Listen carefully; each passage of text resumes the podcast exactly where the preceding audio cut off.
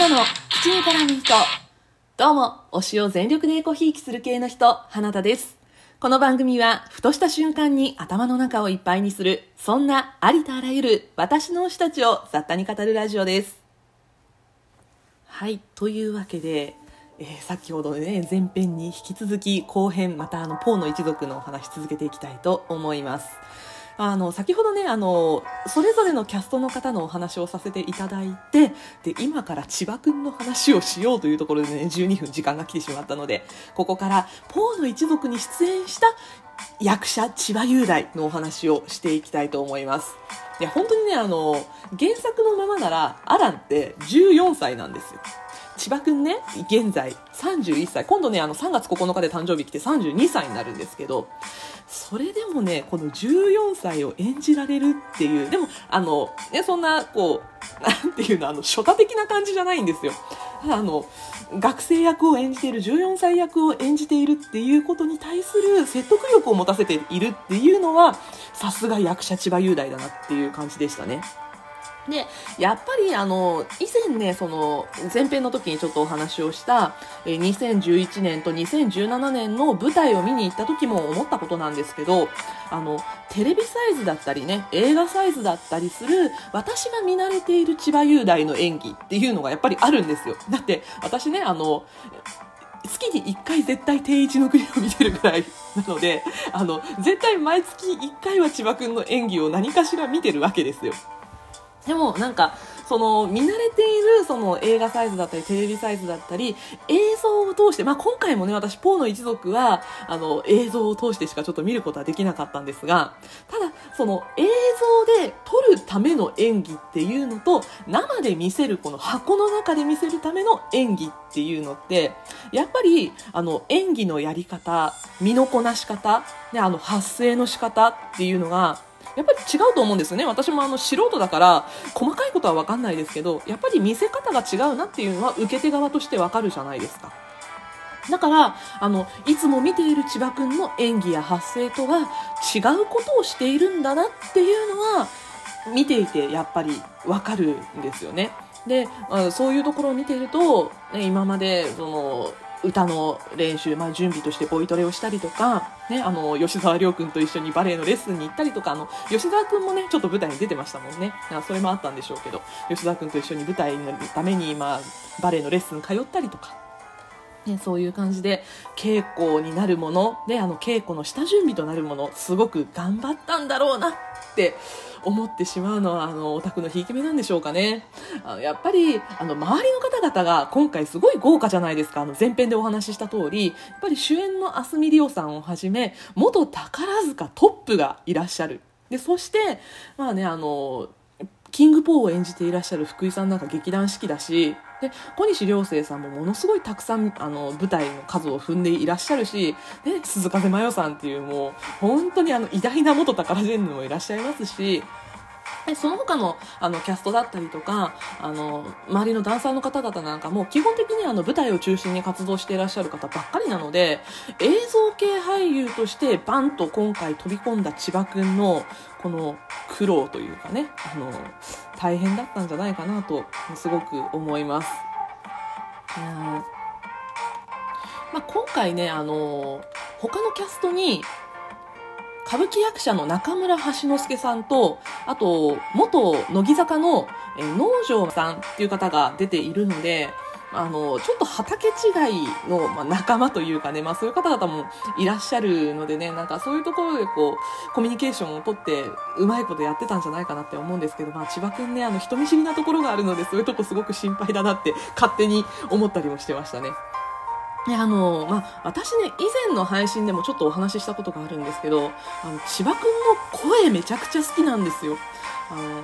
見た目に反してね割と低い声をしてるんですけど、まあ、その声が今回そのポーの一族ではね生かされてたなって思うことが結構ありました。あのアスミリオさん演じるエドガーと一緒に歌うシーンが、まあ、アラン結構あるんですけどエドガーが高いところを歌ってでアランが低いところを歌ってっていうね、まあ、あの女性と男性なので、まあ、性別としては。なので、まあ、あの千葉くんが、まあ、下のパートを歌ってるっていうところがあってね、すごいちゃんと下を支えて歌えてるんですよ。歌えてるなんて言ったらね、私すごい上から目線みたいで嫌だけど、ちゃんと歌ってたんですよ。ね、あの、私はその、千葉くんの歌に関しては、あの、映画ピーターラビットのエンディングテーマを歌っていたっていうのもあって、まあ、歌の実力はね、分かっているし、あの、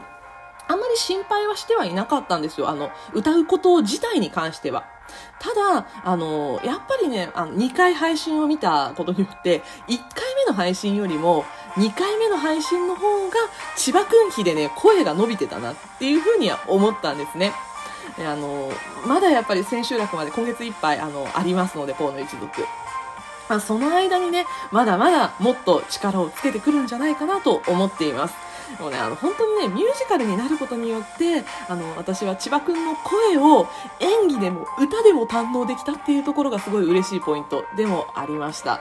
いやー、よかったですね。それでね、あの、キングポー役の、えー、福井さんがですね、インスタライブを先日されてたんですけど、そのインスタライブの時に、えっと、千葉くんのことをね、少しお話をしてくださったんですね。で、あの、大阪公演中のそのインスタライブだったんですけど、やっぱりあの、演者さんたちみんなあの、ホテル住まいだったりとか、あと、まあ、キャストによっては、あの、ウィークリーマンションみたいなところに住んでらっしゃったりとかしたみたいなんですけど、まあ、千葉くんはあの、ホテルにね、ずっと泊まってたらしいんですけど、まあ、あの、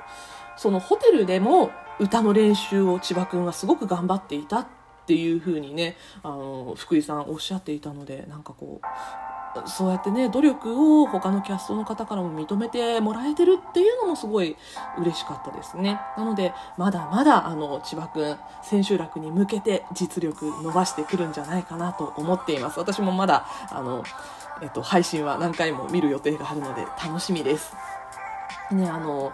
やっぱり今回再演っていうことであの、エドガー以外は他の方が演じていた、そんなミュージカルじゃないですか。で、アランって、その、エドガーの相手役にもなるっていうことがあるのと、あとね、その、ポーの一族っていうその原作の問題もあるんですけど、あの、ポーの一族って BL の古典って言われてるんですよね。なので、まあ、エドガーとアランの組み合わせってものすごいこう重要視されるんですよ。で、やっぱり、あの、どんなものでもそうですあの、ドラマとか映画のリメイクでもそうなんですけど、初演版一番最初のものって、あの、ファンにとっては心に占める比重っていうのはものすごい高いじゃないですか。だって私も今、定一の国をリメイクしますよ、若手俳優さんでとか言われたらちょっと受け入れられないかもしれないっていう気持ちはあるかもしれない。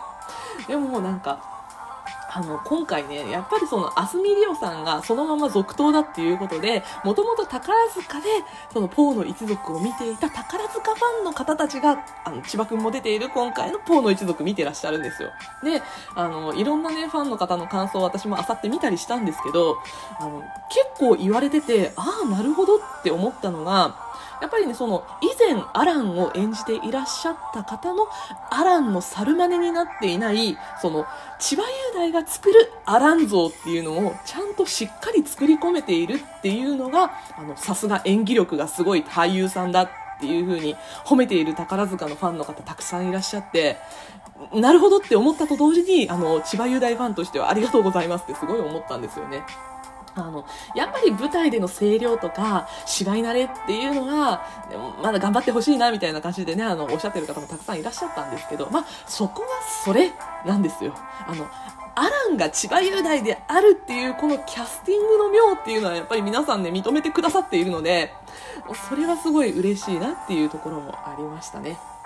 で、私その、アランが出てくるシーンでお気に入りなのが、この、アランがね、えっと、学校に通っていて、そこに、えっと、エドガーが転校してくるんですけど、その時に、まあ、アランがその、学校のボスみたいな存在なんですね。親が、あの、そこの町の名士で、なので、アランと仲良くしてれば、大人になった時に、まあ、いいことあるかもしれないみたいな感じでね、あの、同級生たちがみんなこう、アランをワッショイワッショイしてるわけですよ。その時に、この、アランとワイライトの規律に従いなさいっていう感じの歌があるんですけど、そこでね、えっと、多分全編通して、はっきり千葉くんが一人で最初歌うんですね。このアラン・トワイライトの規律のところの歌がめちゃくちゃ私は好きで2回しか見てないのにもうすでに空で歌えるぐらい好きなんですけど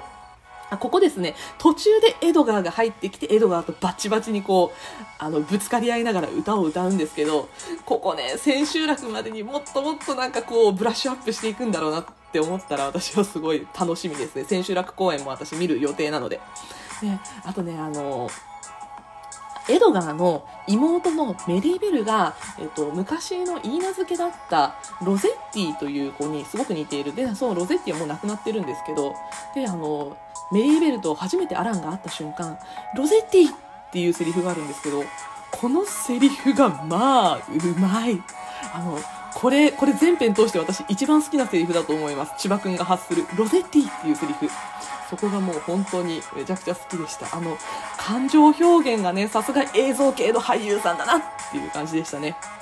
まあ、そんな感じで好きなシーンはたくさんあるんですけど、私ね、あの、まだまだ、えっと、今度ですね、2月の7日の昼公演、そして2月の13日の昼夜公演は、なんと、昼は、あすみりょうさん演じるエドガーのアングル、そして夜は千葉くんが演じるアランのアングルで、えー、ポーの一族配信で見ることができます。そして2月の28日の大千秋楽は、えー、全国の映画館でライブビューイングも同時に行われるということで、家でも映画館の大画面でもどちらか好きな方でポーの一族楽しむことができるようになっています。で、あの、チケットもね、まだ手に入るので、この、えっと、ライブ配信と、あとライブビューイングに関しても。